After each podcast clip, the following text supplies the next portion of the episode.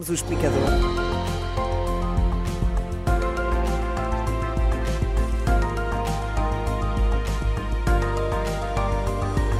Com Sérgio Costa. Cá estou, cá estou. Sérgio, os trabalhadores do Jornal de Notícias e do Jornal O Jogo vão suspender os contratos de trabalho.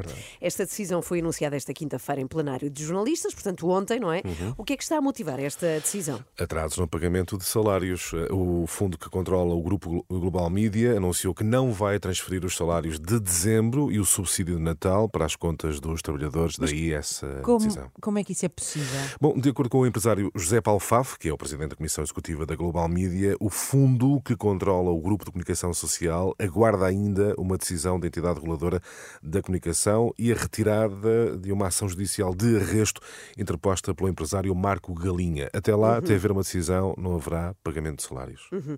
Mas havia uma promessa de regularizar os salários até o final desta semana, não é? O que é que Exatamente. mudou?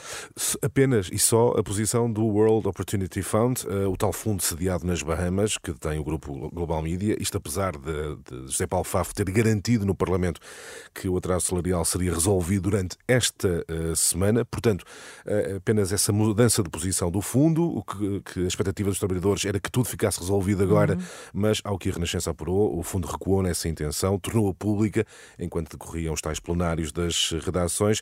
Por isso, os trabalhadores decidiram suspender os seus próprios contratos. E isso começa desde já, ou seja, tem efeito já a partir de hoje? Eh, não, aliás, fonte dos representantes dos jornalistas disse à Renascença que as cartas denunciar contratos por falta de pagamento começarão a dar entrada a partir de segunda ou terça eh, e, uma vez entregues, a empresa terá oito dias para regularizar a situação salarial. Depois disso, eh, um de dois cenários. Ou há uma negociação entre as partes e o, pagamento parcial dos valores em falta, eh, se isso for aceito pelos trabalhadores de facto também.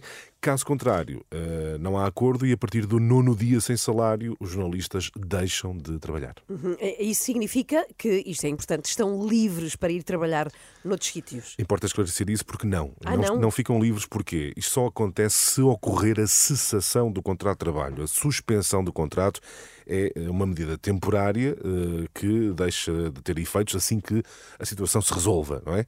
Eh, Os vínculos contratuais entre o empregador e o trabalhador permanecem, portanto, não ficam livres. Está apenas suspenso o contrato. Mas eh, uma pergunta, enfim, enquanto dura este impasse, não há jornais nas bancas?